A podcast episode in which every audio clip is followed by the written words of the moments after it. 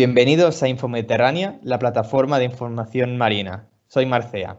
Hoy conoceremos un poco más la situación de las aves marinas y cómo está su estado de vulnerabilidad. Para ello contamos con Pep Arcos, doctorado en Ciencias Naturales y actualmente coordinador del programa marino en SEO BirdLife. Muchas gracias por participar con nosotros. ¿Qué tal, Pep? Hola, ¿qué tal? Muchas gracias a vosotros. Nada, un placer. Llevas un largo recorrido trabajando con aves marinas, mucho en, nuestra costa mediterránea. ¿Cómo está su estado actualmente? Pues su estado es bastante deplorable. Eh, no solo en la costa mediterránea, sino, bueno, de hecho a, nivel global se considera que las aves marinas mm, representan el grupo de aves más amenazado que hay con, un mayor porcentaje de, especies amenazadas y, además pues su, abundancia a nivel global se, estima que ha caído cerca del 70% en los últimos 60 años, lo cual pues es un, declive muy, muy marcado ya no solo a nivel de, especies concretas, sino bastante generalizado. No todas las especies siguen la misma tendencia, pero eh, en general eh, han ido a menos. Y en el caso del Mediterráneo o, de, o del entorno de, las aguas españolas, eh, no es una excepción. Es decir, hay varias especies que están en situación bastante, bastante desfavorable. ¿Hasta qué punto? ¿Cuántas especies hay en nuestra costa que están en estados, en, números vulnerables? Bueno, el, problema del Mediterráneo es que es un mar pequeño, mm, relativamente poco productivo, y, eso da pie a, poblaciones relativamente pequeñas de, aves marinas que estarían un poco en lo, alto de, las redes tróficas, es decir, serían como depredadores y por lo tanto pues son los menos, los menos abundantes. Y, además al ser un mar cerrado y, relativamente aislado de, otras regiones del planeta, pues hay muchos, muchas especies que son exclusivas de la región. Eso hace que escasas y restringidas en distribución las hace especialmente sensibles. A nivel, de, a nivel global, o sea, se considera que de las especies mediterráneas que, que tenemos amenazadas, a nivel global hay, em, creo que son tres especies con, categorías de amenaza realmente preocupante eh, en el sentido de que puedan desaparecer a nivel global en, un plazo relativamente corto. Tenemos la, la pardela balear, la pardela mediterránea y la gaviota de Odowin, que son las tres son endémicas del Mediterráneo. Estas serían las que tienen una categoría, una categoría de amenaza más reconocida, digamos, internacionalmente. Y luego también tenemos dos especies que, que son invernantes y que tienen también categorías de amenaza a nivel global. Una es el frailecillo, y la otra, bueno, está casi amenazada, que es el, alca común.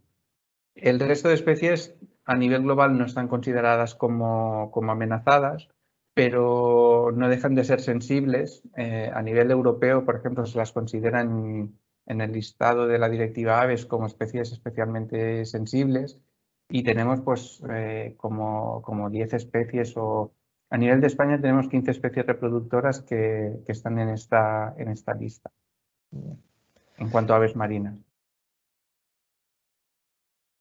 El problema que tienen las aves marinas con el cambio climático es que son, son animales que, son como, digamos, muy conservadores. Eh, son animales de vida larga, eh, pueden vivir varias décadas, tienen tasas de reproducción muy bajas. La mayoría de especies son fieles a su zona de cría de por vida. Eh, entonces, eso hace que cuando el ambiente está cambiando, ellas no tengan la flexibilidad de decir, bueno, como mi ambiente está cambiando, me muevo. Y, eso lo que está haciendo no es que el cambio climático las desplace, sino que las, está eh, extinguiendo a nivel local. O, en el caso del Mediterráneo, que hay varias especies que son exclusivas, pues podría tener implicaciones más, graves. A nivel español, por ejemplo, sí que tenemos dos especies, el, el arao común y la gaviota tridáctila, que criaban en, Galicia y que son especies que estaban en el límite en el límite sur de, su área de distribución. Estas dos especies, por cambio climático por afecciones directas por parte del hombre y, porque no se les ha prestado suficiente atención, sí que, sí que han caído en picado, especialmente el arao común, pues hace a mediados de los años 50 eh, era una especie que contaba con miles de parejas en España y desde hace tres o cuatro años pues no se documentó un solo caso de cría. Em, la gaviota didáctila nunca llegó a ser tan abundante, pero también parece que eh, prácticamente ha desaparecido. Desde el punto de vista del cambio climático, mm, tendríamos este, este, efecto que hasta cierto punto pues, se puede diluir porque las aves son animales que se pueden desplazar bastante, incluso en la época de cría muchas especies pueden, pueden cubrir distancias muy grandes para buscar alimento.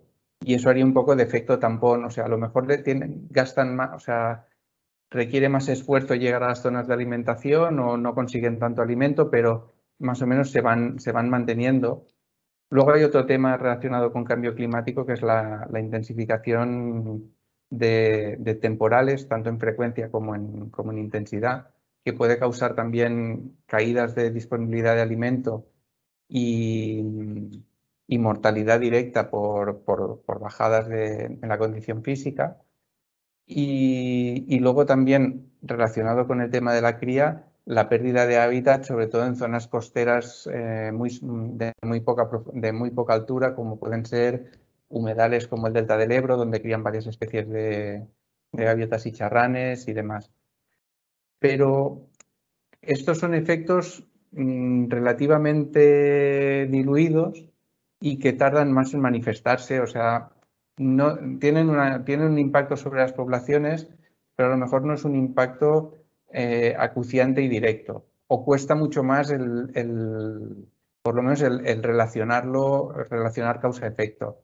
En cambio, sí que hay amenazas eh, directamente infligidas por el hombre que, pueden tener un impacto muy grave. Eh, por ejemplo, el caso de las capturas accidentales en artes de pesca, eh, para algunas especies es, un, es una amenaza muy, muy importante, sobre todo porque afecta eso, o sea, reduce la, reduce la esperanza de vida de la población. Es decir, las poblaciones de aves marinas tienen una esperanza de vida muy elevada, o sea, son, son animales muy longevos, pero si, si, introduces un factor de mortalidad añadida en la, en la población, eso hace que Mm, se reduzca la esperanza de vida o que el tiempo medio de un ave para dejar descendencia sea más bajo y ese es el punto clave eh, para, para, la viabilidad de las poblaciones. Entonces, son, son impactos que sí que tienen un, un, efecto a nivel poblacional. Y de la misma manera, otro impacto muy grave en muchas aves marinas es la, introducción, ya en muchos casos histórica, de, depredadores en, sus colonias de cría, sobre todo en islas. Es decir, las aves, muchas han evolucionado en, zonas donde no había depredadores terrestres. Eh, y con la llegada del hombre, pues han llegado ratas, han llegado gatos, han llegado mm, cerdos, conejos, etcétera. Y muchas de estas especies, pues, o compiten por el hábitat, o sobre todo las que son un problema son las que depredan sobre huevos, pollos o adultos y, causan esta mortalidad añadida que, tiene un impacto muy grave. Un punto de partida básico es realmente entender qué está pasando y eso pasa por hacer estudios y, tener programas de seguimiento que nos permitan eh, evaluar cómo evolucionan las poblaciones y sobre todo, pues si hay cualquier tipo de cambio en la gestión, eh, ver qué efectos puede tener. Porque muchas veces mm, actuamos un poco por intuición o, a nivel de a nivel digamos tradicional se ha actuado mucho por intuición de ah yo creo que esto va a funcionar para, mm, para salvar esta especie o para mejorarla se hace una actuación que puede ser o no, o no ser buena y luego nadie, nadie hace un seguimiento para ver si realmente lo ha sido o no o, o para ver si se podría mejorar de alguna forma eh, si tiene efectos indirectos colaterales, eh, etcétera. Entonces, una parte muy importante es hacer eh, seguimiento y poner en común la información que se recoge a largo plazo. otro, otro aspecto pues es eso, estudiar, estudiar bien eh, teniendo en cuenta este seguimiento, intentar entender cuáles son los factores que afectan más a las poblaciones y, buscar soluciones a, las principales afecciones. En, el caso de depredadores introducidos, pues por ejemplo, saber determinar dónde, se encuentra el problema principal, en qué islas hay, hay problemas y buscar soluciones que pasan por, eh, por sacar a los depredadores que pueda haber en un determinado sitio de ese sitio. Eh, sea en casos drásticos pues mediante erradicaciones o sea por traslocación, es decir, capturar a los depredadores y llevárselos a otro sitio. Y luego en el caso de la pesca, por ejemplo, las capturas accidentales, eh, es importante pues, buscar medidas, bueno, compatibilizar la actividad de pesca con, con, con las aves y es buscar medidas que minimicen el riesgo de captura, que muchas veces pues, pueden ser soluciones sencillas, tanto técnicas como, como simplemente pues, operacionales, es decir, cambiar horarios, o cambiar zonas de, pesca o cambiar tipos de, cebo en, cuando se pesca con pesca de anzuelo.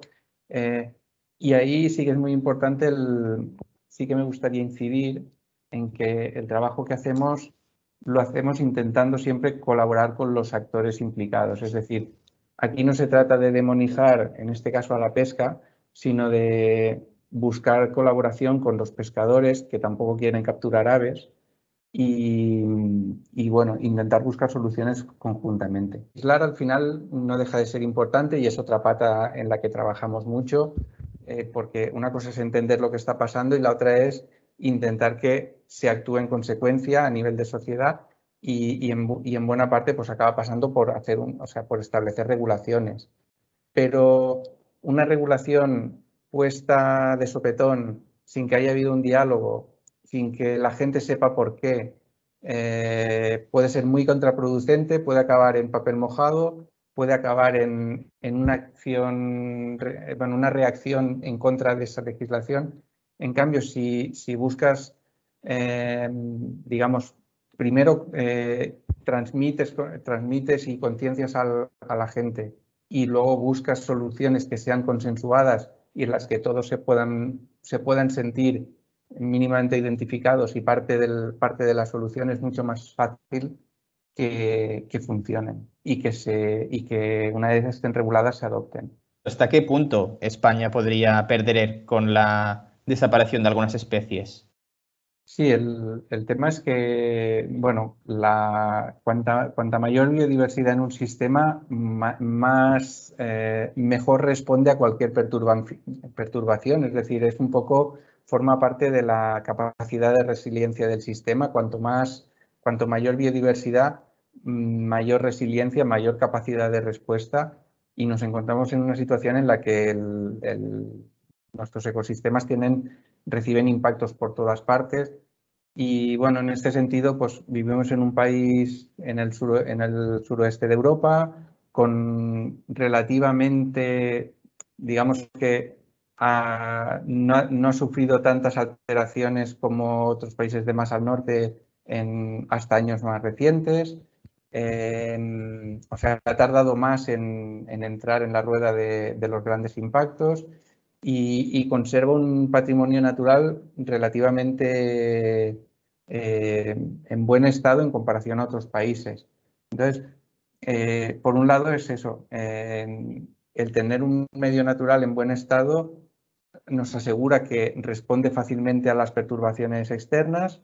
Por otro lado, nos, proporciona unos recursos como puede ser la pesca, como puede ser eh, la agricultura, que lo que hace falta es gestionarlo para que sean sostenibles, para que no estemos aprovechando hoy lo que, o sea, pan para hoy y hambre para mañana, sino que tenemos que hacer un uso pensando en el futuro y, luego es eso, lo que decías de, que tenemos un patrimonio natural que es muy atractivo desde el punto de vista turístico y que, y que puede generar un tipo de economía más verde, más, eh, más responsable. Y, ya, no ya no solo por el turismo externo, sino simplemente por, por nuestra propia... Sí, el, el, valor intrínseco de la naturaleza. el, tener un medio natural, un entorno natural en buen estado a nuestro alrededor, también yo creo que a la mayoría de las personas nos hace sentir mejor y, nos proporciona una calidad de vida que de otra manera no tendríamos. Las aves marinas, que al igual que muchas otras especies, para ellas es importante que se, que se, que se respete su espacio de cría, su espacio de donde viven, ¿no? Porque no sé si en el, fue en el caso también de las aves que con la pandemia y con el confinamiento empezaron a, volver a zonas donde antes habían, se habían ido. Sí, eh, el, tema, el tema aquí es que las aves necesitan de, por, un, lado, pues de un, hábitat mínimamente en buen estado y con, y con recursos alimenticios, pero por otro lado, sobre todo necesitan tranquilidad. Y, y, hoy en día, bueno, digamos que la mayoría de nuestro entorno pues está muy humanizado, en muchas zonas pues pocos recursos alimentarios se encontrarán igualmente, pero sí que pueden encontrar zonas de descanso o, bueno, eh, digamos que un factor importante para que las aves no, no, campen más a sus anchas en determinadas zonas es la, constante presencia humana. Entonces, con el, con el tema del confinamiento, eh, sí que se notó pues, que ocupaban zonas que normalmente pues, cuesta, más de, cuesta más de verlas o especialmente que cambiaban horarios también. Eh, a lo mejor pues eh, ahora se restringen más a horas de, alta, mm, o sea, altas horas de la madrugada y por ejemplo creo que había un estudio en Barcelona que, mostraba que los ritmos de actividad de las aves cambiaban por, la, por, la, ausencia de gente durante el confinamiento. Me parece que eran más activas durante el día, eh, mientras que anteriormente eso, eran, eran más activas a, altas horas de la madrugada. Y, bueno, hay un ejemplo que también afecta a aves marinas, que fue el, en, el caso de, la costa norte de Barcelona y sur de Girona, que es la desembocadura de un río, el, Tordera, eh, es una zona que, bueno, aquí sufrió un doble efecto. Por un lado, el temporal Gloria, que, se dio en, enero de 2019, eh, alteró totalmente la línea de costa y creó una especie de gran isla delante de la desembocadura que se vio un poco de zona de descanso para muchísimas aves, entre ellas muchas marinas.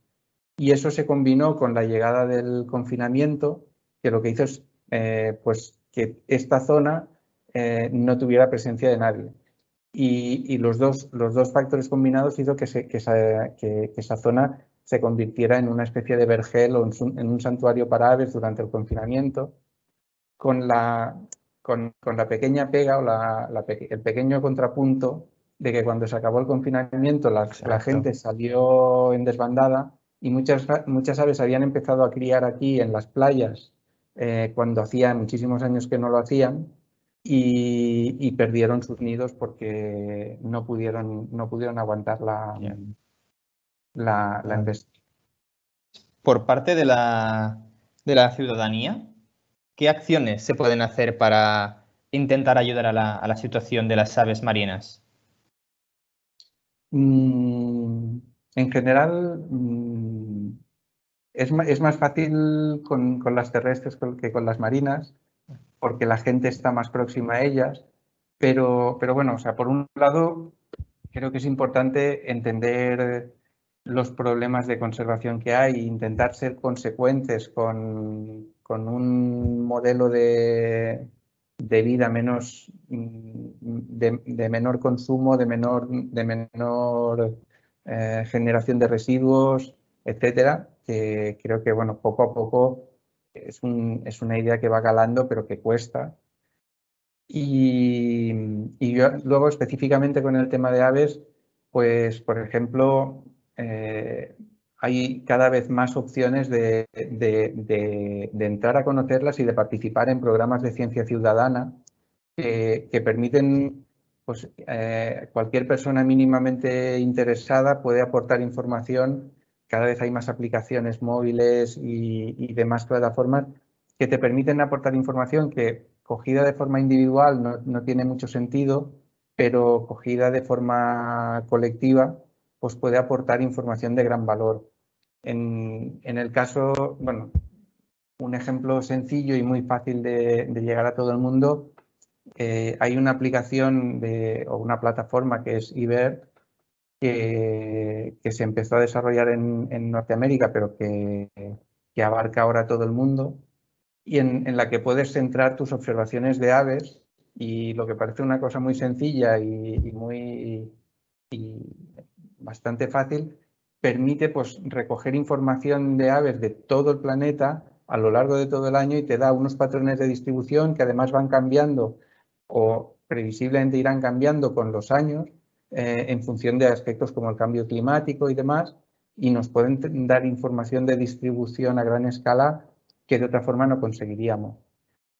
Y en el caso de aves marinas, pues poco a poco también estamos desarrollando eh, aplicaciones para recoger información que puede ser más específica. Por ejemplo, ahora estamos trabajando en una, aplicación para recoger, eh, bueno, para mm, dar a conocer eh, observaciones de aves orilladas en las playas que, que, se hayan encontrado, bueno, muertas, muertas por cualquier causa, intentar determinar las causas y así tenemos una idea de fuentes de mortalidad que pueda haber en, eh, en el caso de aves marinas. terminaríamos aquí nuestra entrevista, que, bueno, agradezco otra vez a, Pep para participar con nosotros y exponer todo su conocimiento. Muchas gracias. Muchas gracias a ti. Bueno, pues espero que os haya interesado, que y os animo a expresar vuestra opinión y vuestros comentarios. Y si queréis aportar más conocimientos sobre, la, sobre el mundo marino, no dudéis en contactar con nosotros. En Infomediterránea queremos que se dé a conocer toda la información de nuestra costa. Un saludo y hasta la próxima.